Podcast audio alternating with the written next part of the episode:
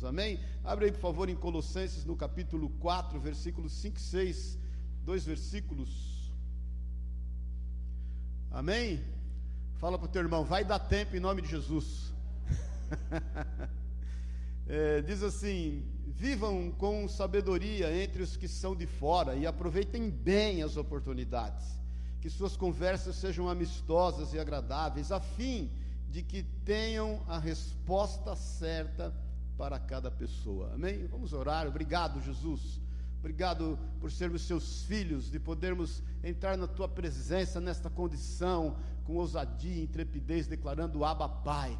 Sabemos que o Senhor é conosco aqui nesse lugar, sabemos que o Seu Espírito nos ajuntou aqui nesta manhã e nós nos apresentamos diante de Ti, levando cativos nossos pensamentos na presença de Cristo Jesus e declarando a liberdade do Seu Espírito Santo em nós. Fala aos nossos corações, nós somos desejosos de Ti, saímos hoje dos nossos lares a fim de vir aqui te cultuar, te bendizer, te louvar e receber as instruções devidas do Senhor, para que nós possamos ser igreja fora dessas portas, Deus, e exercer o nosso papel de sal da terra e luz do mundo. É o que nós te pedimos, Senhor querido, em nome e na autoridade de Jesus, com coração grato a Ti por tudo que já vimos e ouvimos nesta manhã, para a honra e glória do Teu nome, Jesus. Amém e amém. Amém? Glória a Deus. Bom demais estarmos aqui, né, queridos? Eu tenho falado sobre Colossenses esse tempo todo, né? E Paulo está chegando ao final da sua carta.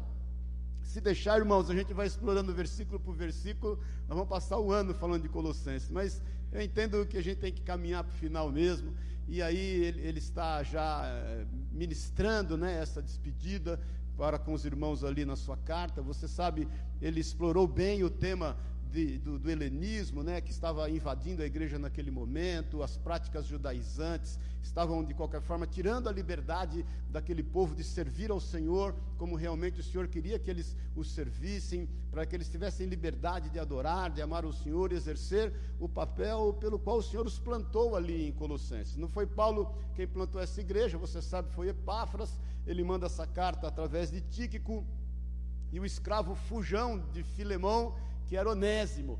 E eles vêm trazer ali aquela, aquela carta e entregar aqueles irmãos. E ele, então, no final dessa carta, ele compartilha acerca de três princípios. Falamos algumas semanas atrás sobre o princípio da autoridade, né?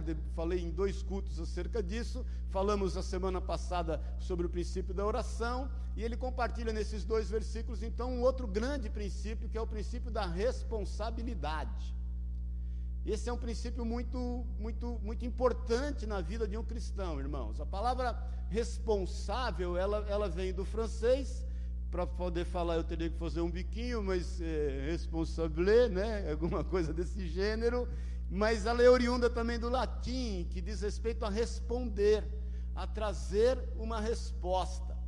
Então, ser responsável, querido, é trazer uma resposta.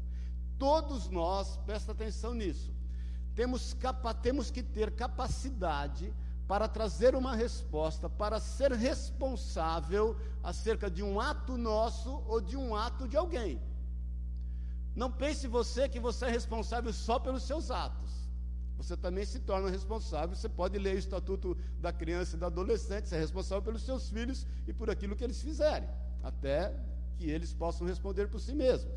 Você, por exemplo, é responsável pelos seus funcionários. Então a gente tem lá as lojas, às vezes um funcionário faz uma presepada lá no atendimento, erra, a gente tem que reconhecer o erro e indenizar, inclusive, o cliente. Eu já cansei de dar óculos de graça, de, de suprir a necessidade do cliente, até mais do que ele estava pleiteando, para não ter problema nem com o cliente, porque a gente quer preservar o cliente, nem, obviamente, com o PROCON, com o Reclame Aqui, porque a responsabilidade é nossa, é minha. Amém, queridos? Então, não pense você que você é responsável só pelos seus atos. Você também é responsável por aqueles que estão ligados a você. Amém, querido? Agora, responsabilidade, ela é a junção de responsável mais idade. Entenda que na proporção que você amadurece, você vai adquirindo mais responsabilidade. Haja visto a tua vida, se você tem mais de 30 anos, você se olha no espelho e você vai ver o quanto de responsabilidade você vem assumindo ao longo dos anos e vai assumir sempre. Amém, querido? Quando você tem filho e filha, não adianta, você assumir uma responsabilidade para o resto da sua vida. Eu sou daquela época, minha mãe falava assim: é, filho criado, trabalho dobrado, lembra disso? Não tem jeito, você nunca mais, depois que você é pai ou mãe, está aí a Marcelinha e o Rafael, que vão ser pais agora, né? É, Para honra e glória do Senhor, está vindo o Mateus aí, nunca mais você vai dormir na vida sossegado. Não é verdade? Eles podem estar criados, podem ter filho, você nunca mais vai dormir sossegado na vida. Por quê? É responsabilidade. O problema é que é bom a gente entender que responsabilidade está muito ligado à liberdade. Amém, querido? É na medida que nós agimos com liberdade que nós temos que assumir responsabilidades. O problema é que a gente vive um momento, e não creio que só esse momento, mas as pessoas de forma geral, elas querem liberdade, mas elas não querem responsabilidade acerca da opção de liberdade que elas fizeram. Existia um tempo que as pessoas casavam para se verem livres dos pais. Quem é desse tempo só pisca, né? Não precisa levantar a mão para não se expor, mas ela não, eu, vou, eu, eu quero liberdade, eu vou casar, vou ter minha casa, mas não queria assumir a responsabilidade do casamento. Existe um sem número de pessoas que ficam com quem quiser, porque entende que isso faz parte da sua liberdade. O que, que impede de eu namorar um de manhã, um à tarde, um à noite? Até que elas se deparam com uma gravidez indesejável e não querem ter a responsabilidade dessa criança que está sendo gerada, que não tem culpa nenhuma da irresponsabilidade que ela teve, em função da sua liberdade mal administrada. E aí se defende a, a, o aborto. Irmãos, vou falar sinceramente, é muito fácil defender o aborto quando você é vivo, quando já se nasceu. É fácil falar de aborto quando a pessoa já nasceu. Então, a gente tem que ter entendimento, e se a gente for explorar o assunto aqui, ia demandar muito tempo, mas eu quero que você faça uma reflexão acerca de responsabilidade e liberdade.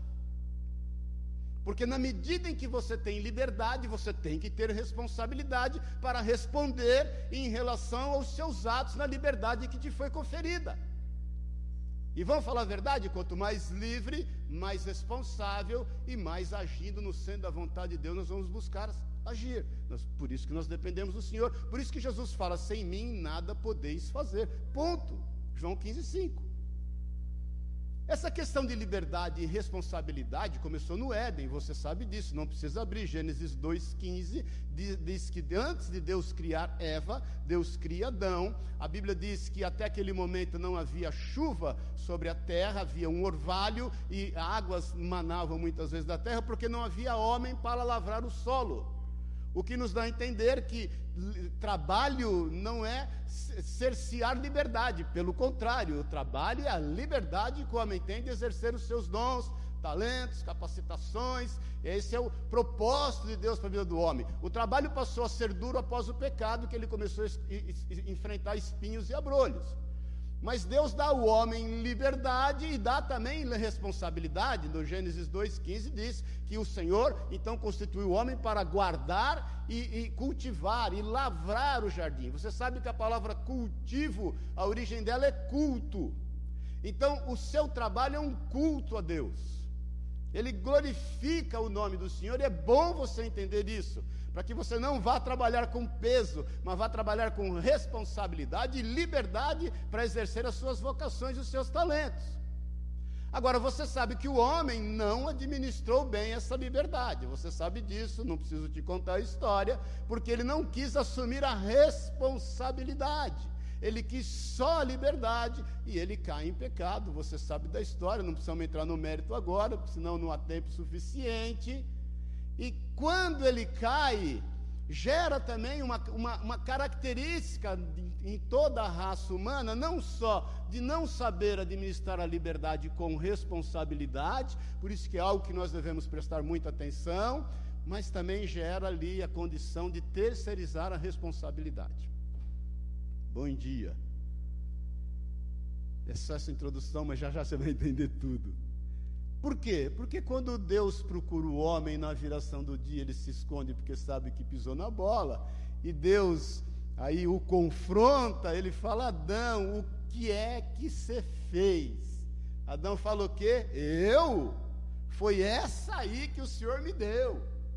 Ele terceiriza a Deus e a mulher a responsabilidade do seu erro. Aí o Senhor vai ter com Eva, Eva faz o quê? Eu? Não, é aquela serpente que o Senhor criou.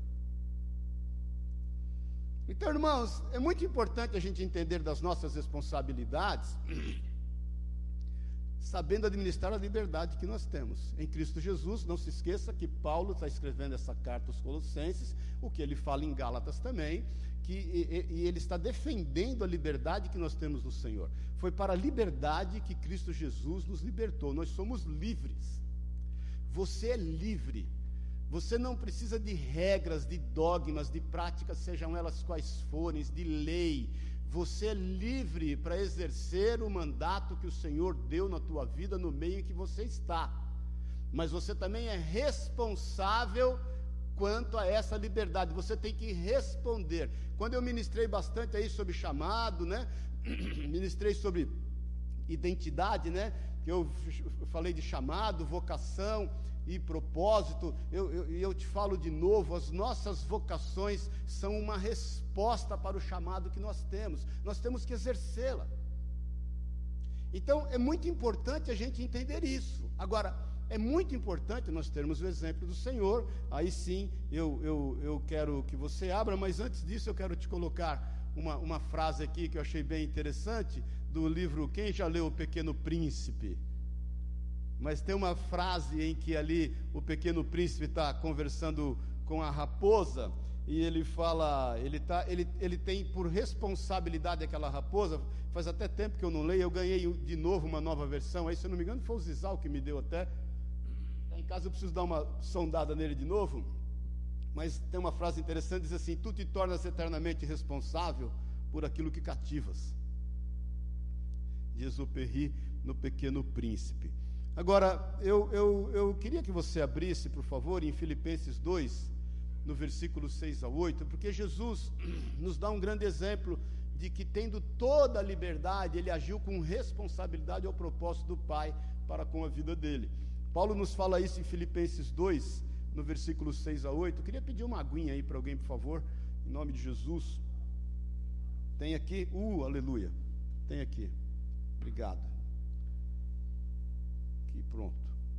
Filipenses 2, no versículo 6 diz assim: ó, olha a liberdade junto com responsabilidade. Embora sendo Deus, não considerou ser igual a Deus. Não considerou que ser igual a Deus fosse algo que devesse se apegar. Em vez disso, esvaziou a si mesmo, assumiu a posição de escravo e nasceu como ser humano quando veio em forma humana. Versículo 8: humilhou-se e foi obediente até a morte e morte de cruz. Jesus, tendo toda a liberdade, não fugiu da sua responsabilidade. Eu gosto muito de um trecho, se eu não me engano, Lucas, que diz que Jesus, ele vai, re, ele, ele, ele resolutamente, ele segue para Jerusalém. Ele sabia o que esperava ele em Jerusalém. Isso é responsabilidade. O testemunho que o Jefferson e a Carla deram aqui é fruto de responsabilidade. Eles estão à frente desse trabalho por responsabilidade. O, o, o, que, o que, gerou essa perseverança, a, a, a, motivação que gerou a perseverança e que gera muitas vezes em nós a perseverança de não desistir, é responsabilidade. É você sendo responsável por aqueles que estão ao seu redor, sendo responsável pelos seus filhos, sendo responsável pela tarefa que o Senhor te deu, que vai fazer com que você persevere, que você pague o preço, que você declare que com o Senhor eu desbarato exércitos, eu salto muralhas. Tem uma frase que eu gosto muito de um pastor do, lá de Brasília, o JB Carvalho. Gostaria que colocasse aí, por favor e que você se lembrasse acerca do que Jesus fez, tendo toda a sua liberdade, não abrindo mão da sua responsabilidade, diz assim: não é o que você conquista que te faz um cristão, mas sim o que você sacrifica. Não é o que você obtém, e sim o que você abriu mão. O verdadeiro rei veio dizer que reinar é servir pessoas. É você saber da sua liberdade, mas entender da sua responsabilidade. Irmãos, não há fogo no altar se não há sacrifícios. Nós temos uma grande tendência a buscar uma zona de conforto. Voltando para o texto que a gente leu, e nós vamos caminhando aí para o final, quero dar uma resumida. Nós vamos entender o que Paulo aplica essa responsabilidade e quais aspectos. Ele, ele fala de três aspectos dessa responsabilidade e um objetivo. No versículo 5 lá de Colossenses 4, no, na parte A do versículo, diz assim: Vivam com sabedoria entre os que são de fora. Primeiro aspecto, nós termos a responsabilidade de nos portar com sabedoria para com as pessoas.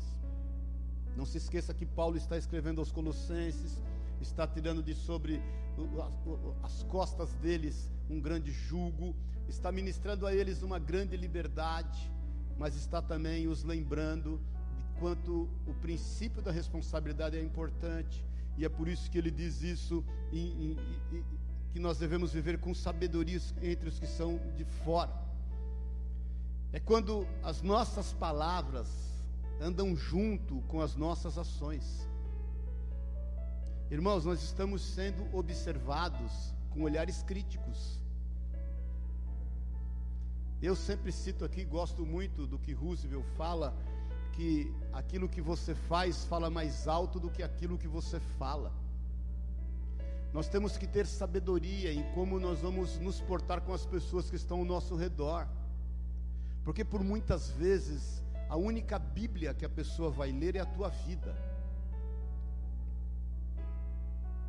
A única forma dela se apresentar, de, de, dela se aproximar a Cristo é através da tua vida. E nós temos que ter responsabilidade quanto a isso. Nós devemos sim uma resposta às pessoas que estão ao nosso redor. Não precisa abrir em 2 Coríntios 3, no versículo de 1 a 3, não precisa abrir. Paulo nos fala que nós somos a carta viva de Cristo. Nós temos que entender essa referência, irmãos, e essa responsabilidade que nos foi dada. Muitas vezes eu tenho visto alguns cristãos viverem a vida como eles acham que devem viver. Hoje o que mais se fala em, em consultórios de psicologia, em tantos outros lugares, é que você tem que ter liberdade daquilo que você quer viver, você não, você não pode ser contestado em nada, e as pessoas quiserem entender, é o problema delas, não é assim. Isso fere inclusive educação. Vou te falar, às vezes você está certo, mas você falou não era errado e do jeito errado, não adiantou nada, não edificou ninguém.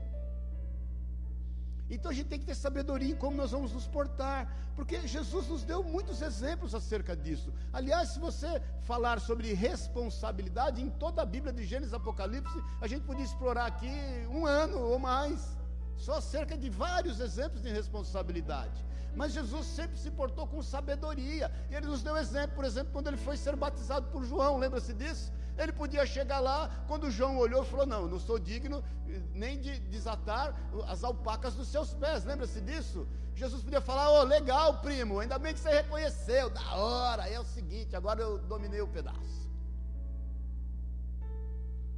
Jesus falou: Não, eu vim aqui para que se cumpram as Escrituras. Ele não tinha pecado.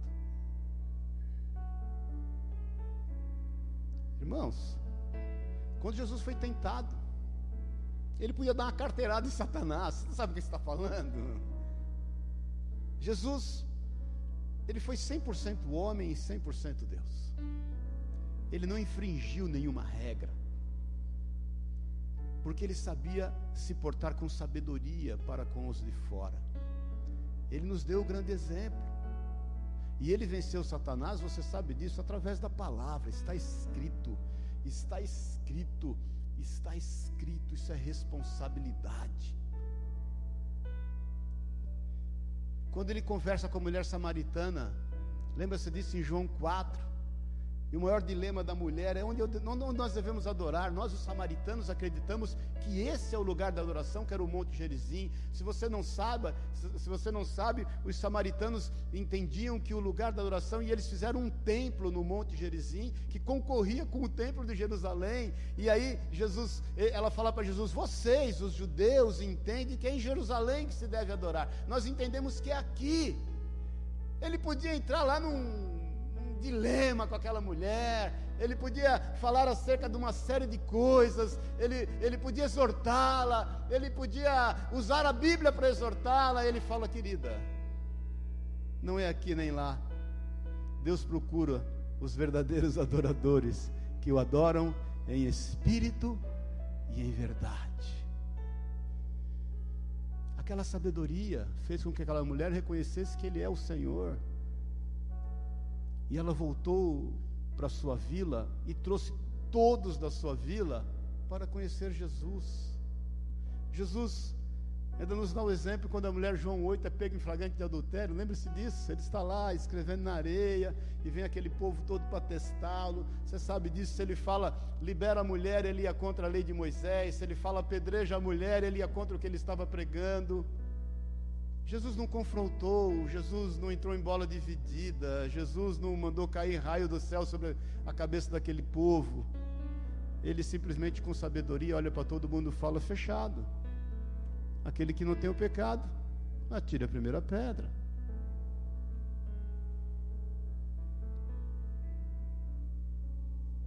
Jesus, quando foi indagado acerca dos impostos, você sabe disso. Se ele se levanta contra o imposto, ele se levanta contra César. Ele era preso por sedição do Império Romano. Se ele se levanta a favor do imposto, ele seria então conivente com os erros dos fariseus que cobravam, né? Zaqueu, um deles, Mateus, que foi seu discípulo também, outro dele, que ganhavam 20% de comissão sobre os impostos arrecadados, fora o que eles defraudavam. Jesus faz o quê? Dai a César o que é de César, dai a Deus o que é de Deus. Nós temos que nos portar com sabedoria, irmãos, para com as pessoas que estão ao nosso redor. E você sabe que o princípio da sabedoria é o temor ao Senhor. Então, esse é o primeiro ponto da responsabilidade que nós devemos ter. Eu quero que você faça uma reflexão o como você tem e o como nós, de forma geral, temos nos portado com os que estão de fora, com aqueles que nos observam. As pessoas são atraídas para Jesus? Ou não? Não vamos entrar no mérito. Examine-se o homem a si mesmo. Segundo ponto, no versículo 5, segundo aspecto, na parte B. Aproveitem bem todas as oportunidades. Ora, quem tem sabedoria sabe aproveitar as oportunidades. Isso é uma linguagem, inclusive, comercial. Quem é comerciante, óbvio. Eu, eu, eu, eu me lembro quando, quando eu, eu tinha uma fábrica no Rio, uma importadora, e era, eu, eu era meu representante, eu vendia, né? Antes de pôr representantes, eu quis ir vender. Eu, eu viajava muito para o Nordeste e a galera se encontrava ali, os representantes todos, tinham três grandes clientes em Fortaleza, e, e Casa dos Relojoeiros, Ótica Itamaraty e King Joias, eram os três maiores compradores lá. E tinha os, os, os satélites, né, os clientes menores. E todos os vendedores ficavam querendo marcar com esses três, porque, óbvio, se um deles desse o pedido, estava garantida a viagem. E o que, que, eu fazia? Eu falei o seguinte: eu, eu, eu, tenho que aproveitar as oportunidades. Eu saía visitando todos os clientes pequenininhos, fazendo aquele trabalhinho de formiguinha. Então, enquanto os caras ficavam no hotel ligando para poder marcar, eu ia no campo de batalha e carregar mala. E eram três, quatro malas debaixo de um sol de Fortaleza. Não é fácil, não, irmãos. E eu ia em todos os clientes pequenininhos. Então, quando chegava no final de uma semana, eu tinha atendido, sei lá, 30 clientes e tinha vendido sei lá quantas peças, que eram mais do que qualquer um desses grandes pudessem me comprar. E se depois de uma semana eu conseguisse marcar com um desses, estava feito o jogo. Então, aproveitar as oportunidades é se portar com sabedoria. Aproveitar as oportunidades é ter sabedoria em como abordar as pessoas e falar do amor do Senhor para com elas.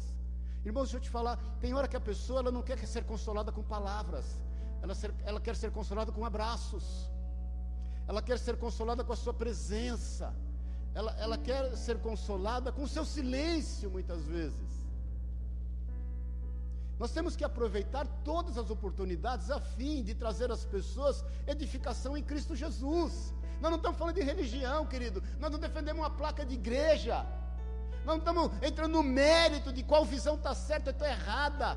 Cristo é o suficiente na vida das pessoas. E nós temos que ter essa abordagem de aproveitar todas as oportunidades a fim de que elas conheçam o Senhor, ainda que elas não andem conosco, não tem problema desde que elas andem com o Senhor. E desde que o Espírito Santo conclua a obra na vida delas. Quantas pessoas eu já vi que foram alcançadas através de um Deus te abençoe. Quantas pessoas foram quebrantadas através do cartãozinho que o Pedro desenvolveu na época de Jesus te ama. Efésios, no capítulo 5, 15 e 16 diz assim: portanto, sejam cuidadosos em seu modo de vida. Paulo está dizendo isso e, e, falando de sabedoria, de aproveitar oportunidades. Não vivam como insensatos, mas como sábios. Versículo 16: aproveitem como? De que forma, irmãos? Aproveitem ao máximo todas as oportunidades nesses dias maus. Essa palavra é muito para o dia de hoje. Por isso que a Bíblia é viva. Aproveitem ao máximo todas as oportunidades nesses dias maus. Irmãos, eu tive uma experiência, uma ocasião. A gente estava ainda na igreja ali no, no, no Largo da Batata. Que uma amiga minha me ligou. Falou, Maurício, é, minha mãe está morrendo. Era um culto de quinta-feira, eu ia pregar. Eu falei, eu vou aí orar por ela, onde ela está. Essa amiga minha não mora no Brasil. Está no Santa Maggiore, aqui, travessa aqui da Cardeal Arco Verde. Ela falou, mas ela não conhece ninguém. Ela não me reconheceu. Minha filha saiu chorando aqui porque ela não reconheceu ela. Eu falei, não, mas eu vou orar com ela eu, eu, eu, eu sinto de orar com ela. Pedi para alguém pregar, não lembro quem, se foi o Daniel, se foi o Pacífico, e me atirei para lá. E eu não queria abrir mão dessa oportunidade. Quando eu cheguei no apartamento, ela não reconhecia ninguém. Quando eu entrei no quarto, no apartamento, ela olhou para mim e falou: Maurício. A filha já saiu chorando para um canto. Já ligou para a filha, falou: ela reconheceu o Maurício. Aí eu falei para ela assim: eu vim aqui orar com a senhora ela começou a chorar e falou assim: Maurício, eu não quero morrer. Aí eu falei para ela: com Jesus não há morte. Com Jesus ninguém morre. Com Jesus a gente só vive. Aí eu falei para ela: Você quer fazer uma oração comigo, entregando a sua vida para a vida que é Jesus. Ela falou: Eu quero. Irmãos, ela não reconhecia ninguém. Aí eu fiz uma oração com ela, ela aceitou Jesus como Senhor e Salvador. Nessa noite de quinta-feira. Quando foi sexta, uma, duas da tarde, essa minha amiga me ligou e falou assim: Maurício, desculpa, eu não te liguei antes, uma correria. Minha mãe morreu. Eu enterrei ela hoje às 11 da manhã. Só agora que eu estou conseguindo ligar. Você consegue entender a importância de você aproveitar ao máximo uma oportunidade? Será que você está atinando com aquilo que nós estamos lidando, querido? Com o produto que nós estamos lidando? Será que isso não é o suficiente para você abrir mão da tua zona de conforto, ou, ou, ou abrir mão da sua individualidade, ou, ou abrir mão daquilo que te é interessante? Irmãos, que no, o que nos motiva o que nos faz perseverar é responsabilidade, porque nós temos a quem prestar conta, queridos. Um dia o Senhor irá fazer cobrança dos talentos que nos foram confiados. Você sabe disso. Aquele que recebeu um talento escondeu de medo. Ele, ele não queria ir para o confronto. Ele, ele, ele, ele, ele, ele não queria correr riscos. Ele queria ter liberdade sem assumir a responsabilidade de multiplicar o que lhe foi confiado. O que ganhou 10, 2, o que ganhou 5, você sabe da história, multiplicaram. Então, vale essa segunda reflexão. Primeiro, temos nos portado com sabedoria. Segundo, estamos aproveitando ao máximo, não é aproveitando as oportunidades, estamos aproveitando ao máximo as oportunidades. Eu, eu já acompanhei muitas pessoas em leito de morte. Muitas, irmãos, muitas. Eu nunca vi alguém no leito de morte falar para mim assim: puxa, eu podia ter ganho mais dinheiro. Puxa, eu, eu, eu vou morrer, mas eu queria ter comprado aquela casa que eu não consegui comprar. Quando a Bíblia diz que a casa, eu já fiz muito enterro também, muito, espero que não faça o teu, mas eu já fiz muito. E se você né, quiser deixar em vida o que você quer que eu fale no teu também, não tem problema. Mas Quando a Bíblia diz que é melhor a casa do luto, onde é a casa da festa, é porque nós temos que aproveitar ao máximo as oportunidades. Eu já fui fazer muito enterro de, de, de quem eu não gostaria de fazer por, por, conta de ligação emocional, por conta de falar, Senhor, eu não vou dar conta de falar nesse enterro. E na memória eu penso, eu tenho que aproveitar ao máximo as oportunidades. Uma época eu pregava na praça, aqui no Largo do Cambuci, e, meu Deus do céu, mas eu pensava, eu tinha vinte e poucos anos, eu pensava, eu tenho que aproveitar ao máximo as oportunidades. O que nos faz estar aqui, irmãos, todo domingo e, né, tudo que a gente tem feito e, e tudo que a gente tem feito é tão pouco. Eu entendo que é tão pouco.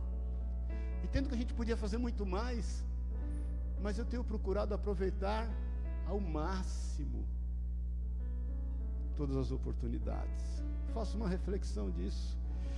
Nós estamos terminando. Versículo 6, na parte A. O terceiro aspecto, que as suas conversas, presta atenção nisso, sejam amistosas e agradáveis. a gente vive um tempo de muita informação. A gente tem visto aí, infelizmente, nas redes sociais, pessoas se degladiarem, cristãos se degladiarem.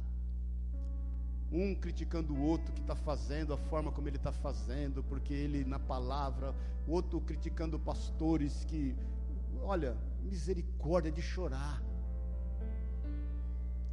Paulo nos exorta a ter a responsabilidade acerca daquilo que a gente libera, daquilo que a gente fala por conta dessas várias visões. Irmãos, eu, eu nunca vi tanta loucura. Eu, graças a Deus, sempre transitei em todos, todos os ambientes. Nunca. Agora é o caso, eu sempre fui calvinista com os calvinistas, armeniano com os armenianos, judeu com os judeus, grego com os gregos, ao fim de alcançar a todos.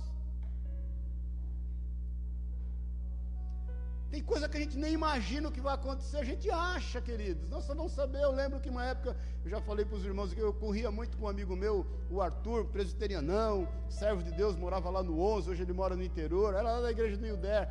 E a gente sempre corria junto lá, conversava, e, né, e correndo e conversando e conversava acerca, eu sempre gostei de escatologia, né? E, e, e, ele cria que a tribulação seria enfrentada e depois a igreja arrebatada. Eu sempre criei que a gente seria arrebatado antes. Eu falei, Arthur, é o seguinte, irmão, vamos fechar o conceito. Se você tiver certo, eu tenho para onde correr, eu vou para tua casa. E lá eu vou enfrentar a tribulação junto com você.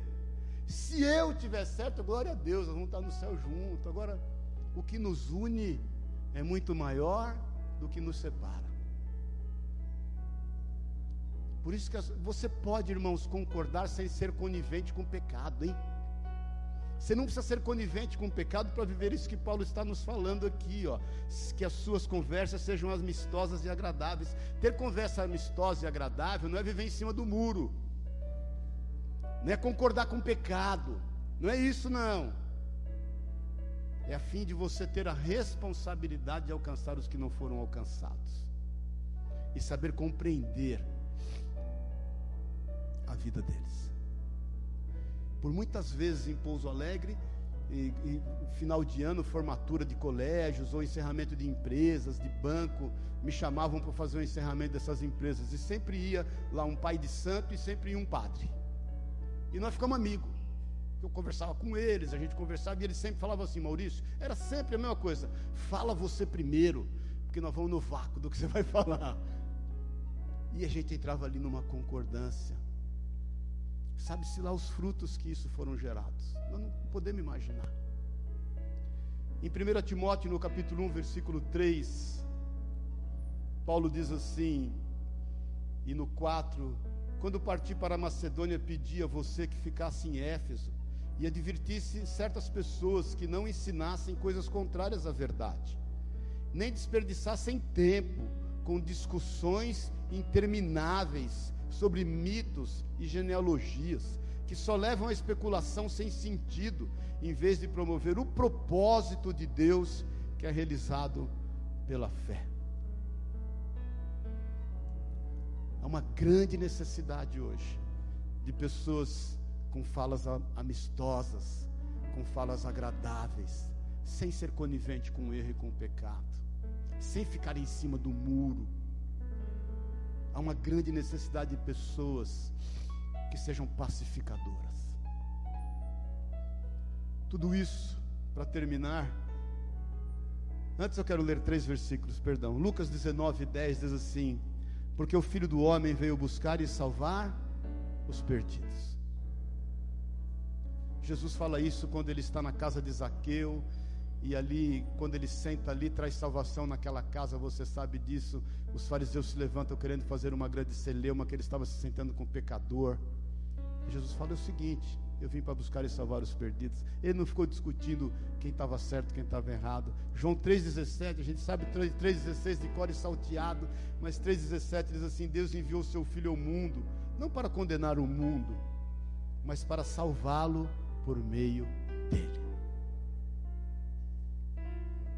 Irmãos, quem convence do pecado, da justiça e do juízo de Deus, sabe quem é? João 16, 8 diz: é o Espírito Santo. Não somos nós, é o Espírito Santo. Por isso que as nossas palavras devem ser amistosas e elas devem ser agradáveis, a fim de alcançar a todos.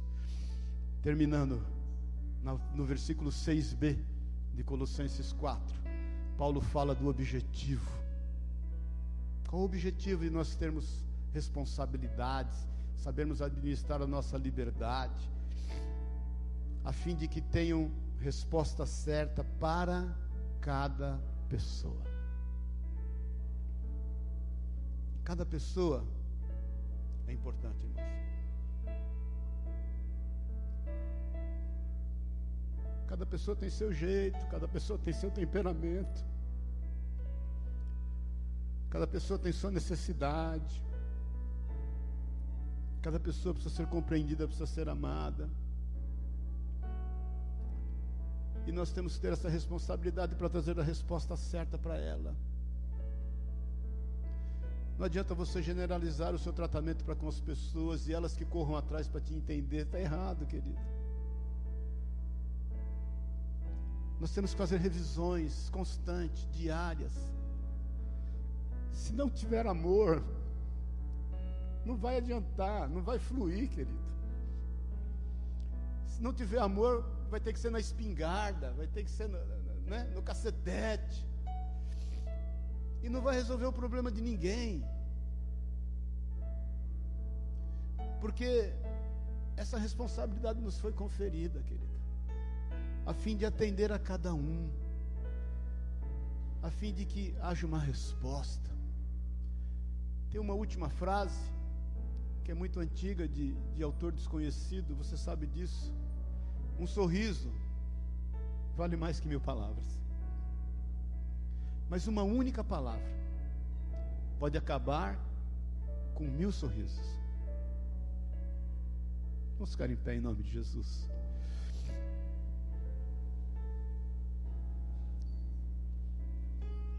É necessário nós entendermos que o Senhor nos confiou talentos. Nós temos vocação. Mas nós somos responsáveis por isso. Sabe, quando o Senhor falou que a terra prometida é uma terra que mana leite e mel, lembra-se disso?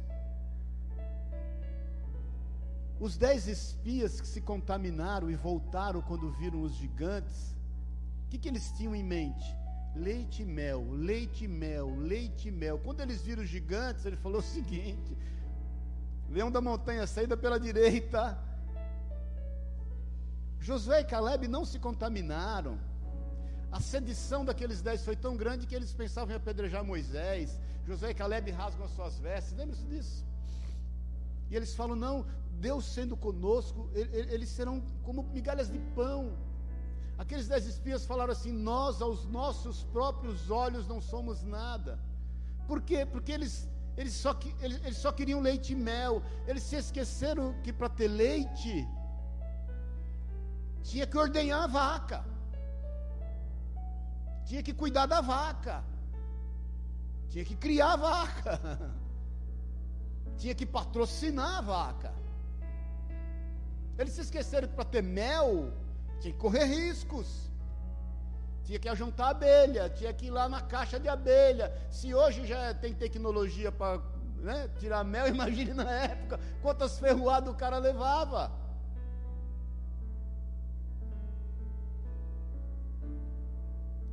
Josué entendeu isso muitos anos depois. 40 anos depois, quando ele entra na terra prometida, você sabe disso, ele está caminhando, avançando. O exército que Deus deu a ele é um exército poderoso, traz é, nas nações medo, e eles estão, ele está derrotando ali os sete inimigos: os Eteus, Ferezeus, Girgazeus, Amorreus, tudo quanto é eus, eram sete eus ali, e Egeus. E, e, e, e a palavra de Deus, quando eles vão, eles encontram uma grande muralha. Lembra-se disso? Jericó.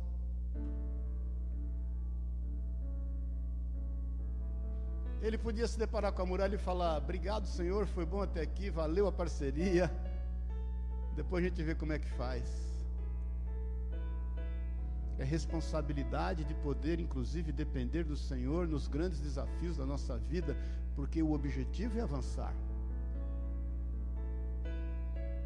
E o Senhor dá a eles uma instrução: olha, vocês vão rodear esses muros por sete dias. Os muros, em dado momento, de largura, eles tinham sete metros cada, eram dois, viu? Tinha, tinha momentos que era sete de largura, fora a altura, fora o escárnio que os jericoquenses ficavam lá de cima jogando tomate, ovo, desdenhando. Esses caras estão loucos, eles mudam. O Senhor falou: vocês não falem nada. Não há, irmãos, tarefa de responsabilidade sem desafio. Mais uma vez eu te falo: o que vai te fazer perseverar é a responsabilidade. E antes da responsabilidade é o amor. Você sabe da história? Eles circundam por sete dias. No último dia, como Deus instruiu, eles gritaram. Quando eles gritaram, as muralhas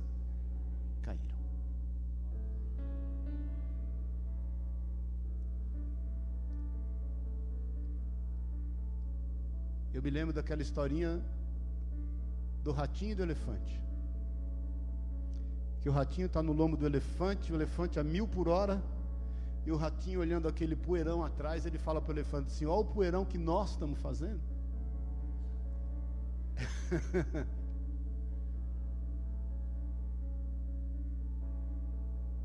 o Senhor é conosco, querido. Existem desafios, mas existem promessas mas também existem responsabilidades. Pensa acerca disso. Isso é um princípio muito importante. Eu sempre procurei nortear a minha vida com o Senhor em torno disso. eu tenho que ser responsável, eu tenho que trazer uma resposta ao que me foi confiado. Que você seja um grande evangelista, que você seja um grande profeta, que você seja um grande pastor, um grande mestre,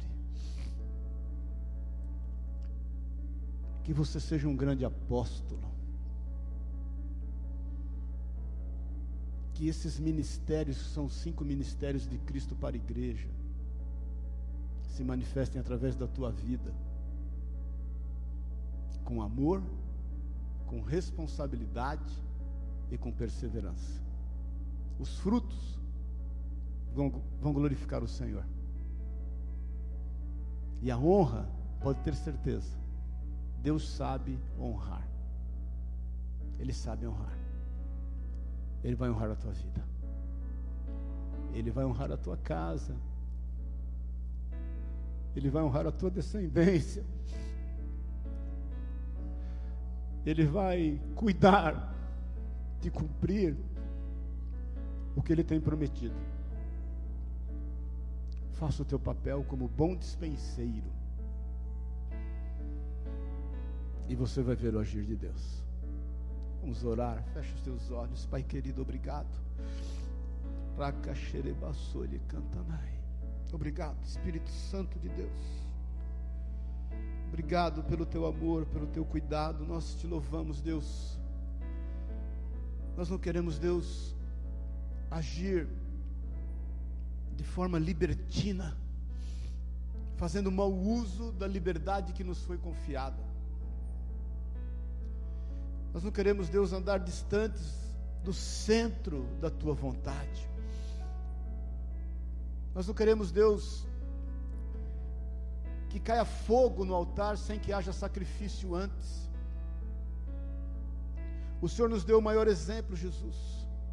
Como disse o teu servo bendito, que o Senhor nos deu esse exemplo. O rei mostrou a todos que reinar é servir. As nossas conquistas não definem o nosso cristianismo. Não é aquilo que nós obtemos, mas é aquilo que nós entregamos que define o nosso cristianismo, é o, é o nosso sacrifício. Pai, nos perdoa quando nós estamos olhando a tua igreja e buscando uma forma de exercer o nosso papel que seja agradável a nós, confortável a nós que seja pertinente à nossa agenda, que seja pertinente ao nosso querer, que seja pertinente ao nosso dia a dia. Obrigado, Deus, pela carne e o Gerson que estão aqui, não por acaso, neste dia, dessa forma, que com responsabilidade têm feito a tua obra ali, estão indo em lugares que nós não podemos ir, mas podemos enviá-los. Bem como Alicia, que está lá em Beira, bem como o Senhor Arlete e, e o Nicolau que estão lá em Bangladesh, bem como os irmãos que estão ali na Bolívia, bem como os irmãos, o Daniel ali, que tem servido a comunidade ali no Sapopemba, bem como Deus, aquilo que queremos fazer em Pouso Alegre e temos feito ali. Senhor, nos instrui, nos ajuda, nos desafia e que nós possamos exercer com responsabilidade o chamado que o Senhor tem dado a cada um de nós. O Senhor chamou a cada um de nós, desde o vento da nossa mãe, com propósitos bem específicos. Nós queremos nesta manhã retomar esta aliança contigo, Senhor. Nós queremos nesta manhã voltar ao primeiro amor. Nós queremos nesta manhã abrir mão da nossa zona de conforto e perguntar a Ti o que o Senhor quer que a gente faça. Eis-nos aqui envia-nos a nós. Nesta manhã, nós queremos que o Senhor escreva a história da nossa vida e não nós.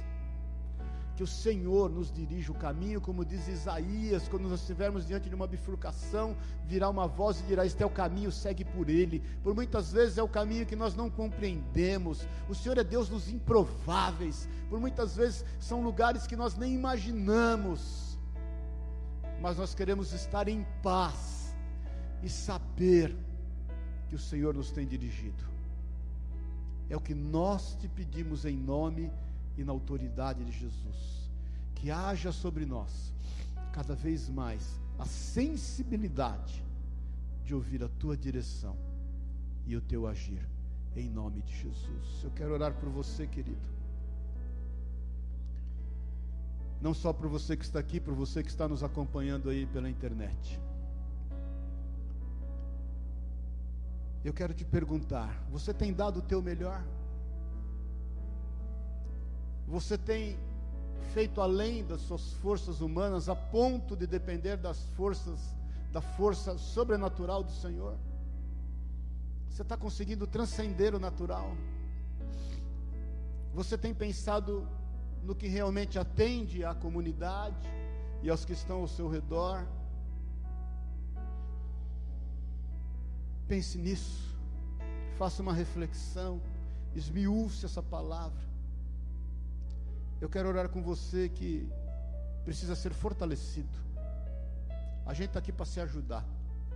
A gente não está aqui para ser melhor que ninguém. Talvez a sua confissão esta manhã é essa, Senhor, eu preciso ser fortalecido. Fortalecido no meu espírito, fortalecido na minha alma, fortalecido no meu corpo, a fim de arcar com a responsabilidade que me foi confiada, a fim de trazer uma resposta aos dons e os talentos que o Senhor me deu se você precisa ser fortalecido, olhe para a tua vida. Levante a tua mão no teu lugar, eu quero orar com você. Cada um olhando para a tua vida, Pai querido. Essas mãos estão levantadas a ti, não a homem algum. E elas requerem do Senhor neste momento força. Vem nos fortalecer, Jesus. Vem nos sustentar vem nos dar fidelidade à visão celestial. Vem nos fortalecer a ponto de nós passarmos por cima das nossas vontades, do nosso ego, das nossas posições, sejam elas quais forem, políticas, religiosas, sociais. Vem nos fortalecer a ponto de nós estarmos sensíveis ao clamor do necessitado, seja ele rico ou pobre Vem nos fortalecer, Senhor, a ponto de exercer com responsabilidade o chamado que o Senhor tem para cada um de nós, e o Senhor tem um chamado para cada um de nós. Nós te pedimos nesta manhã, nos fortalece, a fim de que teu nome seja exaltado, a fim de que pessoas sejam salvas, a fim de que nós tenhamos uma resposta certa para cada pessoa. É o que nós te pedimos em nome de Jesus. Vem fortalecer esses queridos que estão aqui, fortalece esses queridos que estão nos acompanhando pela internet, fortalece os que vão nos ouvir depois, sabe-se lá quando esta palavra vai alcançar algumas vidas, vem fortalecê-los. É o que nós te pedimos para a honra e para a glória do seu santo e poderoso nome e reconhecemos, Jesus, que o Senhor é a vida e nós queremos aproveitar todas as oportunidades para levar a vida na vida das pessoas que estão ao nosso redor. É o que nós te pedimos, declaramos, ligamos na terra e nos céus em nome e na autoridade de Jesus Cristo. Nós nos alegramos na tua presença, nós nos alegramos na tua palavra, nós nos alegramos no fluir do seu amor e nós nos alegramos em podermos estarmos reunidos aqui presencialmente como igreja, junto com o Senhor, em nome e na autoridade de Jesus Cristo, o Senhor. Amém.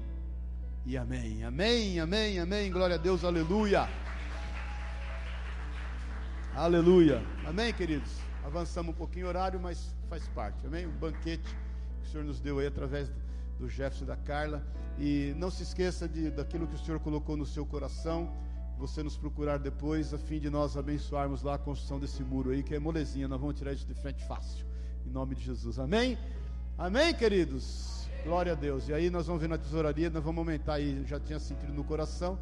Passando esse período, nós vamos, né? Já passou esse período aumentar aí a nossa participação. Dali o Jornal Nacional me lembrando, eu já ia dar a benção apostólica, mas eu vou dar a benção apostólica e você traga a sua oferta, teu dízimo aí naquilo que o Senhor colocou no teu coração. Amém?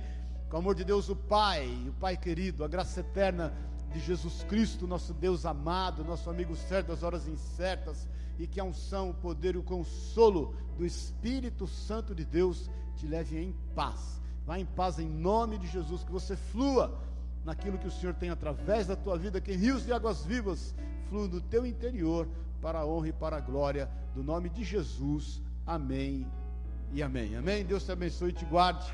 Em nome de Jesus. Bom domingo.